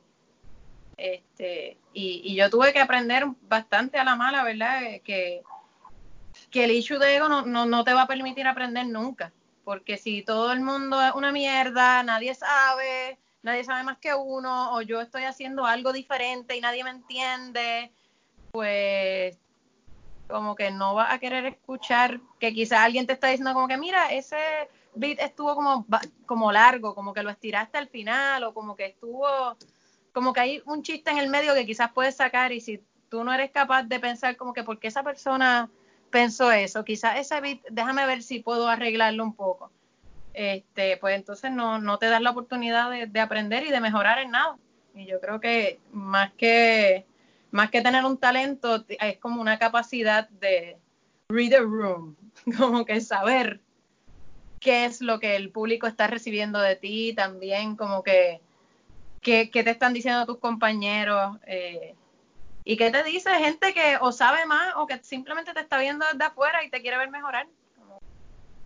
No hay nada malo con eso. Claro. Vamos, tengo que retomarlo. En algún punto, si sobrevivimos el apocalipsis, pues en algún punto lo, lo retomaré. Pero a mí mucha gente me ha dicho que coja, que estaba hablando esto con Kiko en el podcast los otros días, que, que coja clases de impro. Y impro yo estoy seguro que jamás en la vida yo lo voy a poder hacer impro. Porque yo, yo soy de every man for himself. Yo jalo para mi lado, eso de colectivo no van conmigo. Yo empiezo a, a chapalotear hasta que todo el mundo se ahoga y yo me trepo en una piedra. Esa, esa es mi naturaleza como performer. Eso de yes and, eso no va a ir conmigo a la hora que yo esté ahí trepado. Y no quiero pasar vergüenza porque sé que voy a ser malísimo. O después de ser gracioso haciendo stand-up, voy a empezar a pasar vergüenza en clases de impro. Eso no es como que. Tú sabes que eso es lo que a mí siempre me ha pasado con el impro, porque digo, puñeta, yo, yo he hecho tanta carrera actuando, este, ya hice, también estoy haciendo stand-up y qué sé yo, como que a veces siento que el impro no es echar para atrás para nada, pero es como que empezar algo desde cero y es como que, ay no, eso me da mucho nervio. Y ya hay gente de mi edad que sabe hacerlo, como que yo no hago falta en ese corillo. como que ya yo fracaso lo suficiente en la profesión. Empezar a fracasar dos veces a la semana, porque sí, por gusto. Pero fíjate, en actuación, si pudiera coger clases de actuación como adulto, yo creo que yo me metería como que en algún punto me metería a hacerlo, no tendría tanta vergüenza, pero pues veré a ver. Yo cogí clases para que tú veas la diferencia entre como que actuar para la televisión o para el cine y actuar para teatro, que realmente lo que siempre me ha gustado es actuar para teatro. Yo como que Loki siempre he pensado, los actores reales son los teatreros, como que los demás, they're playing pretend. Y, y como que así mismito me pasó en la universidad, yo cogí este actuación para la cámara, uno y dos, y saqué como que 100% en la clase, y la profesora que era este, Linet Cadilla, que esa mujer es una muestra, ella era loca, loca conmigo, decía que lo hacía todo muy bien, después cogía clases de teatro, y estaba like, fracasado, que por poco me cuelgo, y me acuerdo que mi profesor era este Rocky Venegas, que también, eso, como que el mejor actor en Puerto Rico, como que, que, no es muy conocido. Y él era al revés, él estaba como que yo, tuve que rogarle para que no me colgara.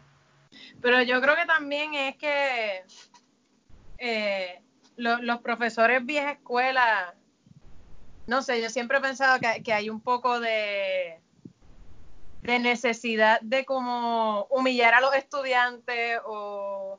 ¿Tú cogiste clase con Rocky?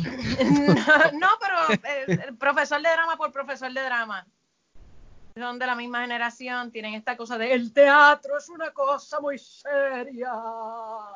Pero el, eh, el, like, el profesor mío, like, Rocky Venega, like, yo creo que él fue súper fuerte, pero también yo ahora mirando hacia atrás lo entiendo.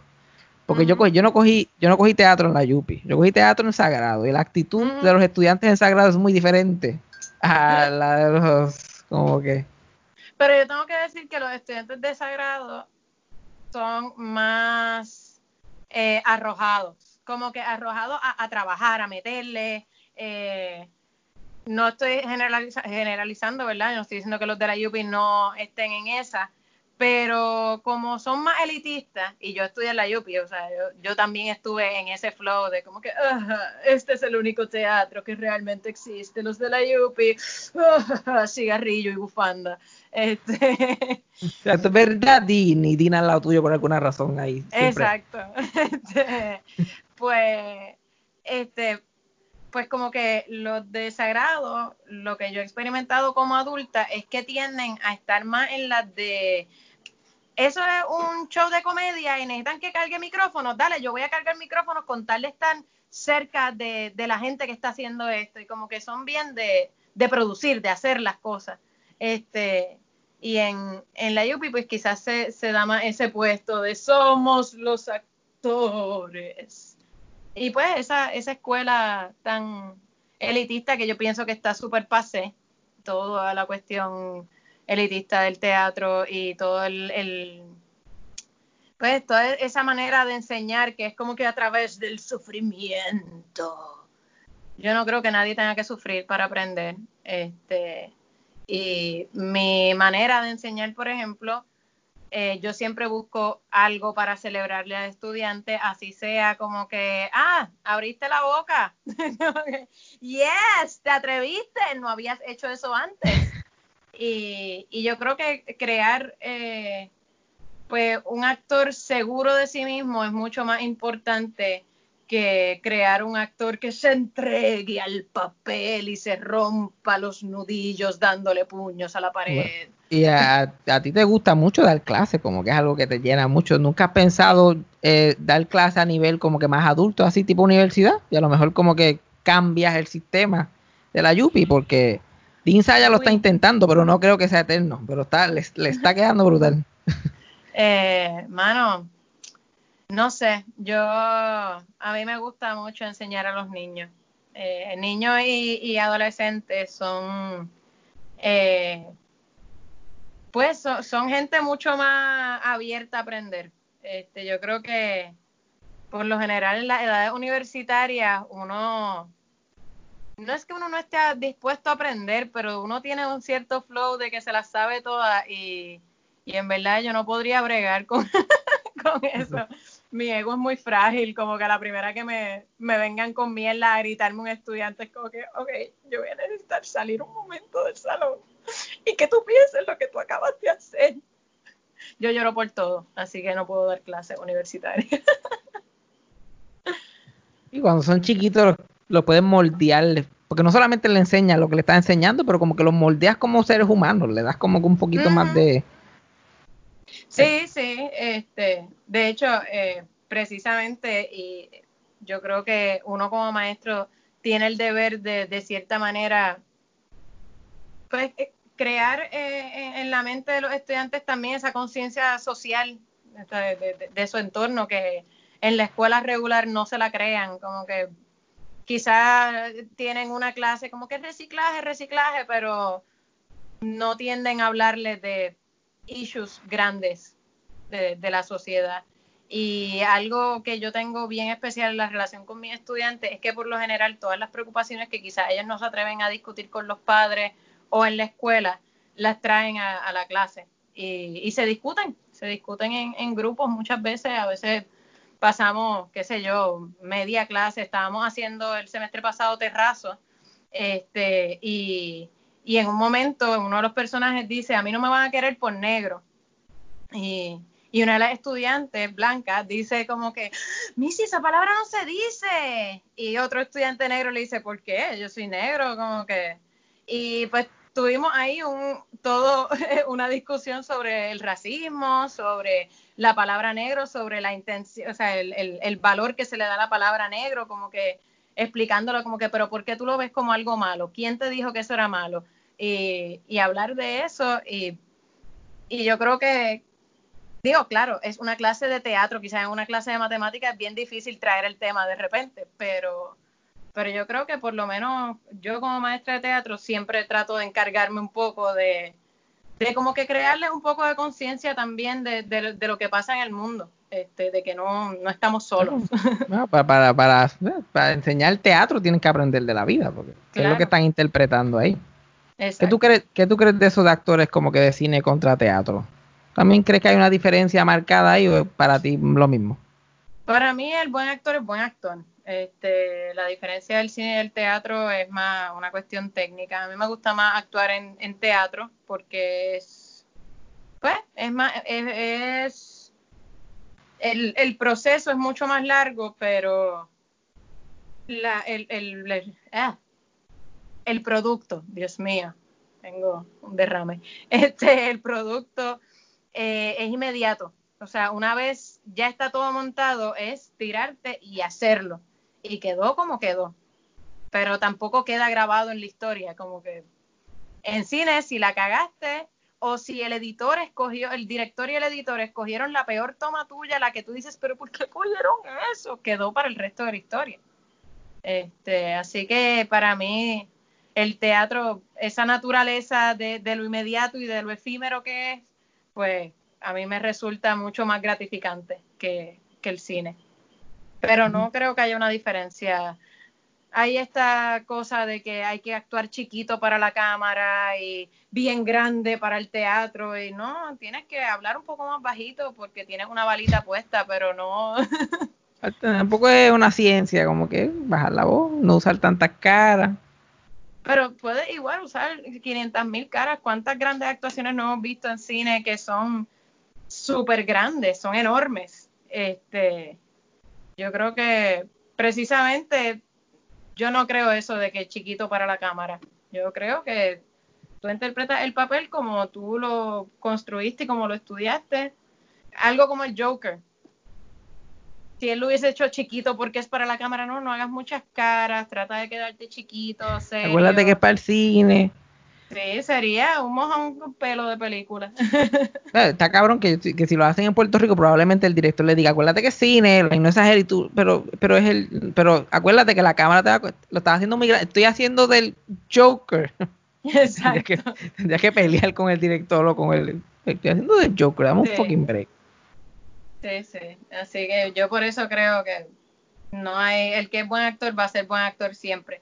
Que sea eh, diferente actuar para la cámara, saber, porque tienes que tener quizás más conocimiento técnico de la luz me está dando aquí, la cámara está acá, tengo que quedarme en este cuadrito específico porque el tiro es cerrado, así que si me muevo mucho no se va a notar, la cara que estoy haciendo, eso sí, pues hay que tener más ese conocimiento técnico.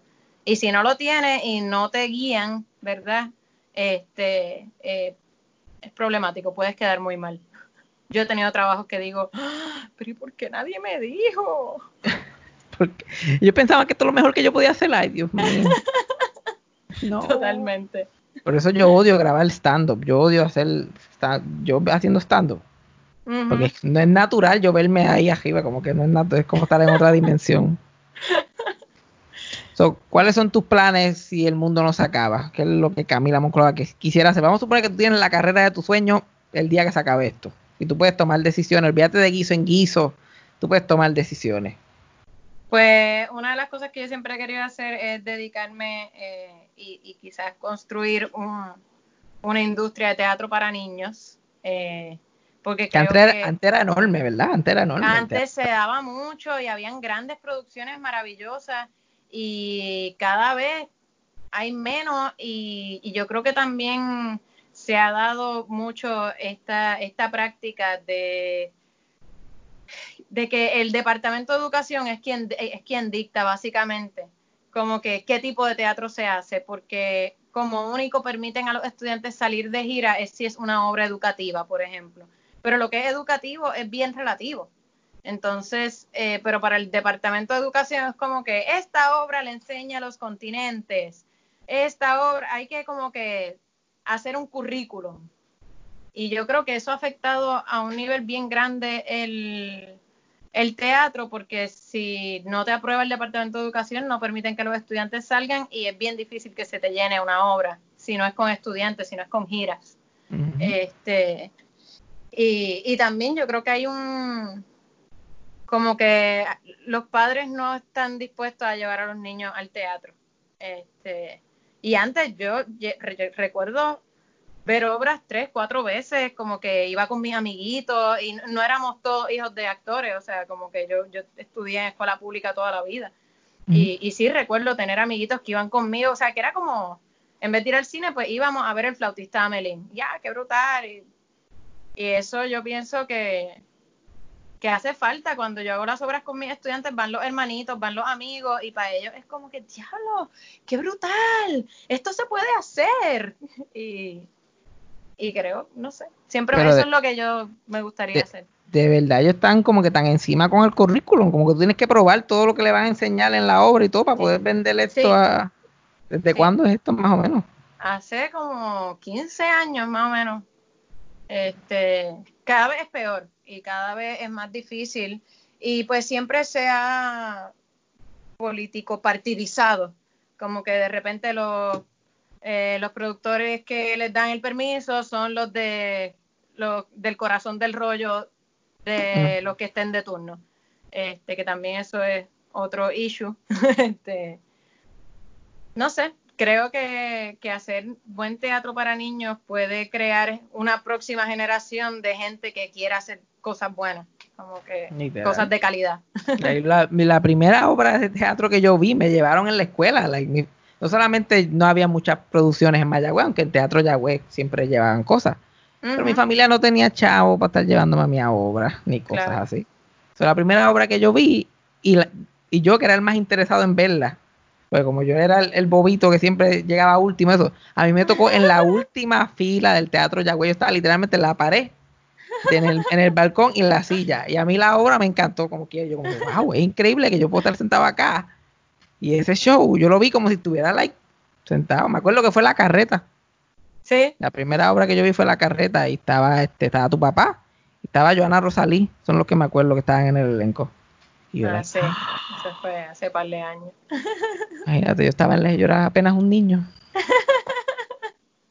Probablemente ya tú estabas en la universidad, pero yo apenas me criaba. Qué pendejo, tú tienes mi misma edad. Ah. más o menos. Más o menos, más o menos. Lo que pasa es que yo pasé de verme de 15 años a verme de 55, como que en un Vamos a no hablar de los cambios que uno experimenta después de cierta edad, porque es como, ¿qué pasó? O sea, a mí me pedían ID, hace dos años a mí me pedían ID. Y ya es como que saco la ID, es como que no hace falta. Pero literal, a mí me pasa también. A mí era como que a mí me decían nene, a mí me dicen señor, como que yo no tuve ese momento de sex symbol, yo no tuve ese periodo de... Sí, yo pasé de la chamaquita a señora. Es increíble que la gente piensa que este es mi pic sexual. Yo como que diablo, todo, lo que me tocó, este, este, este, condición, esta es condición física pic. Todo lo que de aquí para antes decadencia. Como fue, a dos recortes de la muerte. Hey, literal. Literal, es como que yo pasé de, ay, mira tú el chamaquito, a preguntarme si mis papás están vivos. Sí, eh, pero tú sabes que eso está cabrón porque cuando uno lo ven como un chamaquito, uno pasó de, ah, no sabes nada, no sabes nada, no sabes nada, no sabes nada, y de repente es como que se supone que tú sepas eso, tú eres una adulta, pero una vieja ya, y uno ahí, pero hace Nadie. yo no sabía nada. Nadie se quejó a explicar, a explicar un carajo, nadie. Está cabrón. Pero, eso estaría bueno, el teatro infantil definitivamente debería devolver no solamente para los niños, pues sabes el taller que daría eso solamente. Sí, sí. Por eso yo, yo, yo a mí me gustaría, eh, ¿verdad? Poder crear un poco una industria de, de teatro y de espectáculos para niños. Y de hecho estoy tanteando con la posibilidad de enseñarles estando para los niños. Creo que una manera en que se pueden expresar, obviamente tiene que ser PG, pero eh, pero mis estudiantes, por ejemplo, yo siempre al principio de la clase les doy 10 minutos para que me cuenten algo que me quieran contar, porque a los niños les encanta contarte cosas. Este, pero me he dado cuenta que al momento de ellos contarme cosas, se, se van dando cuenta de que tienen que organizar sus pensamientos, como que ellos mismos van como que mejorando su bit de contarme cosas, porque qué sé yo, aquel contó algo y todo el mundo se rió o todo el mundo pudo seguir la historia y como que creo que es una manera bien cool de que los niños se puedan expresar frente a los demás y puedan organizar sus pensamientos. Pues ayuda un montón en la vida, like, eso es algo y no solamente eso, like, también en este ahora mismo la escuela de artistas está funcionando, están haciendo algo online o están eh, no, vamos a empezar en agosto online. Este, nosotros terminamos este semestre online eh, y pues como vamos viendo la cosa, creo que vamos a comenzar. Y este la gente, los, los niños que cogen clases ahí son de qué edad, qué edad más o menos. Eh, damos clases de 7 a 18 años divididos en grupos. 7 a 18. Y este están en Facebook, imagino, para que la gente pueda ir si están sí, interesados. Este, pueden buscar información en escuelaartistas.com. Eh, pueden escribir al email eh, escuelaartistaspr.gmail.com o eh, pueden buscarnos en Facebook y en Instagram como Escuela Artistas. Eh, y yo, yo pienso que además de estando, como que también una, una clasecita de, de podcast o de algo así, como que algo bueno también los puede ayudar a pues, comunicar y qué sé yo, a clasecita extra. Este, a lo que nos vamos a dirigir ahora mismo, ¿verdad? según lo que estamos viendo es más el self-taping, a cómo, cómo, ¿verdad? Cómo grabarte y cómo hacer tu contenido, por ejemplo, este que lo estamos estudiando también nosotros, a, la vez que lo estamos tratando de enseñar, de cómo, cómo editar tu contenido, cómo escogerle la música, este, si estás haciendo algo de comedia, qué tomas debes hacer, si estás haciendo algo más personal, pues hacer tomas más cercanas, eh, cómo ambientar tu espacio, que pues lo mismo, es como que enseñarle a los estudiantes a, tú te vas a crear tu trabajo. Y de seguro con los estudiantes que tenemos van a terminar siendo youtubers millonarios y uno ahí como que, dame dinero, trabajo, por favor. Tú le vas tú le vas a dar este skill que ellos no tienen y ya ellos nacieron con la tablet debajo del brazo, eso es como Exacto. que acuérdate de mí en tu speech, en tus mensajes, acuérdate de mí. dame, dame mention, por favor, para subir mis, mis, views y eso. Sí, gato, dame un mention, como que piénsame como tú y la como que y, como se me fue el nombre de esta. La mencionaste de Pérez Garay. Ajá. Piensa como yo, yo, yo soy la, yo, soy para ti ella, o sea, mencióname en Instagram, esta es la versión moderna de un poquito de pauta para yo poder seguir subsistiendo. exacto. antes de dejarte ir, wow, que hemos grabado un montón. Quería preguntarte, la hice aquí random, una lista de gente, como sé que te, te criaste con, con, con, tu papá y llevas trabajando en esto toda la vida, has trabajado y has conocido a estas personas. Yo estoy como que yo le voy a tirar nombre, a ver qué tú me puedas decir, como que una historia de esa persona, como lo que sé, como que algo que la gente no sepa de ellos, de su persona, que lo ven en televisión o qué sé yo qué más. Dale. Tengo que este, editarme bastante porque quizás conozco un lado muy oscuro de la persona y como que... Pues, si quieres, tírate uno más que para mí, yo le edito y después tírate la gente. este, Cristina Soler. Eh, Cristina eh, es muy eh, opinionada. Este, me encanta, yo la amo eh, este, es una persona bien comprometida con, con, todo lo que ella hace y en todo lo que ella cree. Este, ella es inamovible en eso, pues ella y mi papá son súper panas por eso, porque ellos son, eh, cuando algo les parece mal, se van hasta las últimas consecuencias, si se tienen que poner Karen y gritar y patalear, lo hacen. Este, como que en términos de eso ellos no tienen ningún tipo de vergüenza. Eh, y, y pues, algo que yo siempre admiré mucho, aparte de que una actriz de siete pares de cojones, este, eh, y comediante, graciosa con cojones, cínica, e hija de puta. Eso es lo, eso es lo cuando yo la conocí el año pasado y eso fue lo primero que yo pensé, yo, wow, qué fucking graciosa esta mujer. Like, yo me estoy meando de la risa cada cosa que sale de su boca. Like así, todo era cínico, todo era súper gracioso. Ella me la, ella me estaba dando como que praise porque me vio hacer stand-up y a la misma vez me la estaba montando tan cabrón. Y yo estaba, wow, esto es lo más increíble que yo he presenciado en mi vida entera. Sí, y lo hacen nonchalantly. Como que ella dice estas cosas que uno dice, anda para el carajo, qué venenosa, ¿qué, tú acabas de decir? Pero así súper chilling. Eh, me acuerdo que estaba, estaba Marian y estaba ella, y, estaba, y, y, y, Marian le estaba diciendo a Kiko, ah, tú eres mi stand-up comedian favorito, like, tú eres el, mi stand-up comedian favorito. Y Cristina la miró y le dice, y Sunshine, pero con esta cara de, de, de honestidad, como que ella de verdad estaba preguntando. Sí. Marian, pero y Sunshine, tú no. Bendito. Marian solamente se quedó callada y no, no dijo más nada. Marian es muy proper. y, y, me acuerdo, eso que tú mencionaste, que ella es bien este, opinionated. Igual que tu papá, me acuerdo que cuando pasó ese Jebulú de Club Sunshine, que quitaron el programa y pasó este cambio de administración y de gente, me acuerdo que en el periódico decía que en el final del programa salieron todos los actores menos dos. Y yo dije, ah, que son Genemon Clova y Cristina Soler. Y efectivamente fueron los dos que no fueron al, final del programa. Sí. sí. porque pues ellos, este, igual en, en ocasiones anteriores, eh, en teatro también, por ejemplo, si tratan de hacer estos estos trucos que a veces hacen los productores de como que, mira, a ustedes les voy a pagar tanto, a los demás no les voy a pagar eso, pero no se lo digan a nadie, allá van ellos y hacen el revolú y nos juntamos todos y me baja el sueldo, pero aquí todo el mundo cobra lo mismo y se van. Ah, que pues en eso yo tengo que admirarlo porque ellos nunca tuvieron miedo de, de perder trabajo, que lo hicieron, perdieron trabajo en, en ocasiones por tal de, pues, de de mantenerse fieles a, lo que creen. Yo creo que es bien difícil en esta industria. ok, aquí tengo también Dinsaya. ¿Qué, qué puedes decirme de Dean? Tú cogiste clase con él, me imagino, ¿verdad? Yo cogí clases con Dean. Este, pues con Dean yo siempre tendré, yo lo adoro como, como una persona que, pues, como decir, un abuelito. este, y siempre tendré mis sentimientos encontrados porque él es de esa escuela de, de la, la bichería y la crueldad para enseñar, este, y es algo con lo que yo nunca me sentí cómoda. Eh, no, nunca fui vocal con mi incomodidad, pero eh, porque yo, ¿verdad? Todavía me falta para llegar a ser como Cristina. Este, pero... y, cuando, y, cuando, eres estudiante, como que... Sí, sí, también uno tiene cierta, ciertas ganas de agradar a, a, a, sus profesores, ¿verdad? La gente que sí sabe, que te va a enseñar y que te va a dar trabajo y te va a recomendar. Este, pero, pero sí, siempre he tenido, por la parte profesional, eh, tengo ese desacuerdo con su manera de, de, trabajar, y, o sea, de enseñar realmente.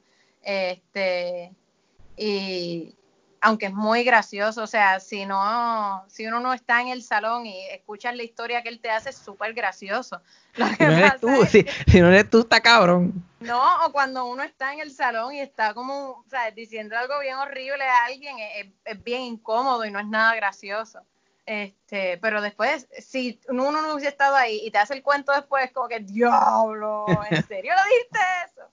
Así que pues, tengo ese, esa yo, relación yo, con él. Yo creo, yo creo que cualquier cosa que se lleva haciendo hace tanto tiempo, incluyendo su, met, su método de enseñar o, o, de trabajar, como que le vendría bien un, po, un reexaminación como que después sí. de cierto tiempo, como que, ok, ¿cómo están haciendo las cosas en otros sitios ahora? A ver qué sí, puedo aplicar y qué puedo... Sí, reinventarse siempre, como que tratar de aprender. Ángela Meyer.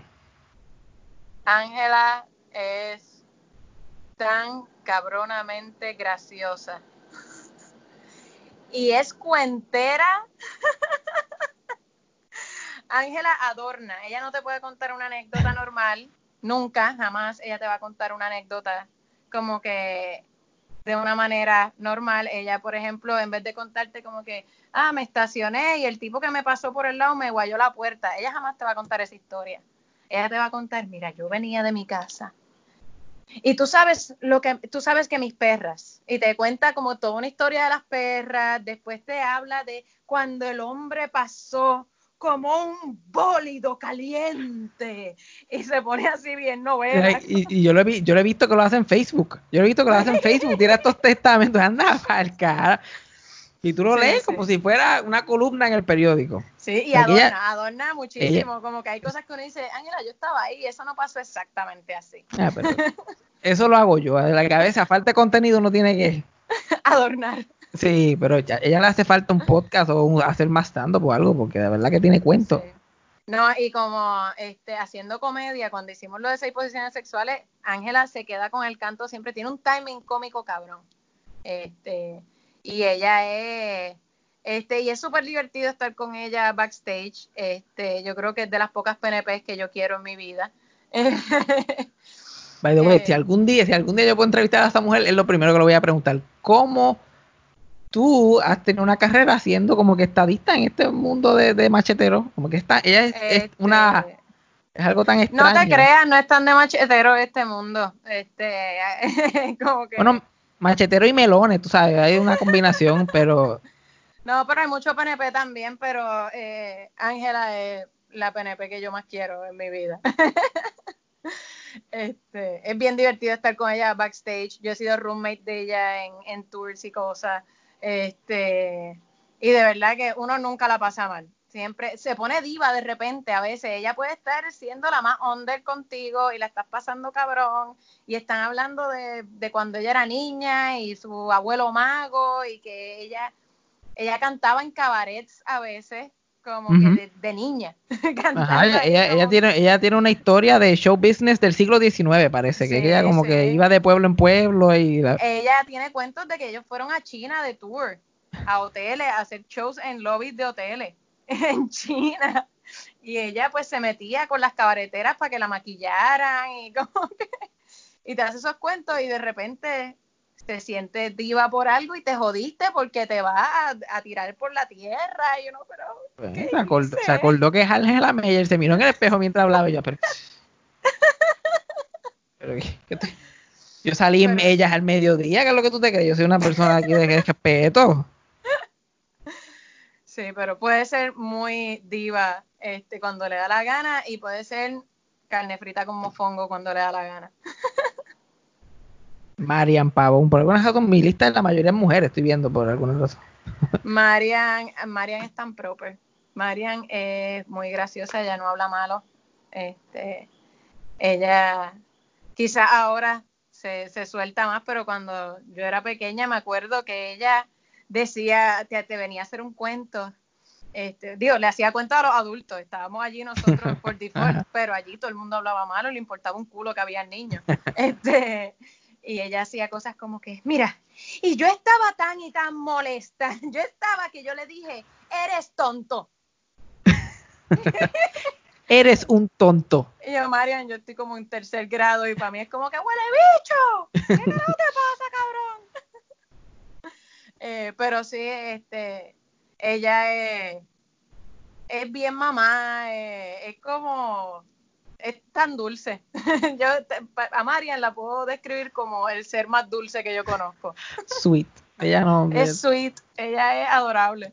todo paz y amor. Sí, por eso se conserva tan joven la cabrona. Dios mío, es una cosa que no tiene. Bueno, todas esas mujeres tienen, tienen algo, porque Cristina, cualquiera ve la edad de ella se cae para atrás. Marian también. Sí. Angela Meyer tiene un- una- alguna maldición de algún tipo, la misma que se hizo Dean, porque es que no se ponen. Ellos, ellos están iguales desde que yo soy chiquito. Y yo me Sí. estoy descomponiendo en real time. Totalmente. Y yo, o sea, no y yo totalmente te estás descomponiendo. totalmente en descomposición. Like, esta cuarentena fue lo peor que te pasó. Me sorprende que todavía estés vivo. Yo, yo también, entonces prendo el televisión y yo veo estudio actoral y yo, pero esto es repetido. Tiene que ser repetido. Y si no es porque Dean tiene un bastón, yo pienso que el episodio es del 2001 o algo, porque está igualito. Bien cabrón. Pero ya no se pinta el pelo, ahora tiene el pelo Por blanco. fin. Por fin. Ya, yo, yo, es otra historia. Jorge Castro. Eh, yo diría que Jorge es el centro del centro. Como que Jorge no. A mí siempre me da risa porque yo me identifico un poco con Jorge porque yo siempre estoy tratando de como buscarle que todo el mundo esté en paz y como que y Jorge no deja salir su ira nunca. Y me da risa porque él puede estar bien cabronado y es como que, bueno, pero vamos a tratar de escucharnos y nada, vamos a resolver. Y tú le ves la ira así por los poros saliendo, pero Él- él no pierde la compostura.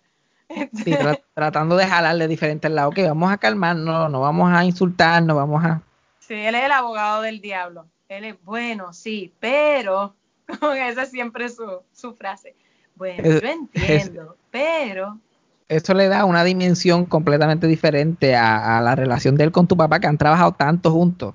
Porque tu ¿Qué, papá que qué? están, eh, tu papá que están y él que está como que no, yo me lo imagino como el intermediario y digo, entre muchas.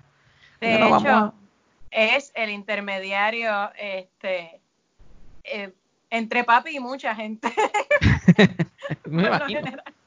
Él es el que le calma este, la, la ira homicida a papi muchas veces. Este, yo soy René, este es Jorge, mi traductor oficial. Cualquier cosa que usted me quiera pedir, lo va a co- coger él, brega el asunto. Cuando papi dice me cago en tu madre, ahí entra Jorge como que yo, yo creo que lo que Monclo quiere decir es que nada, que él se siente muy frustrado con la situación.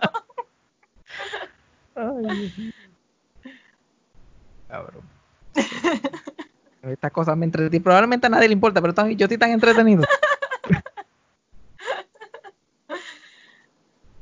Por último, te, te quería preguntar por tu papá, que es algo que la gente, que él, la gente lo conoce, la gente lo ve tanto por ahí, en televisión, en la calle, una persona tan hu- humilde. A mí tu papá una vez, yo no sé si tú sabes, tu, tu papá una vez me dio pon a mí a mi casa. Por Ah, sí, razón. papi, papi nos ponía en peligro todo el tiempo dándole pon a desconocido. Eso era algo que todo el mundo venía, veía tan bonito, pero para uno era como que, papi, estás, son las 10 de la noche, deja de montar gente que quizás me mata, como que... Yo lo pensé en el momento, fíjate. yo conté, yo conté esa historia en el podcast de El Darme Pon, y yo no mencioné que la hija, la tu hermana menor, de como tenía 11 años en el momento, estaba sentada al lado mío durante todo el viaje. Sí, y me acuerdo, pero bendito, yo me veía tan inofensivo, a lo mejor él me veía con tanta pena, que me acuerdo que él, antes de llevarme a mí a mi casa, paró a comprar pizza y me dejó a mí con tu hermana en el cajo y tu hermana ya así como que en silencio. Y ella Pues, como que una- ah. me miró y ella como que yo me voy a bajar.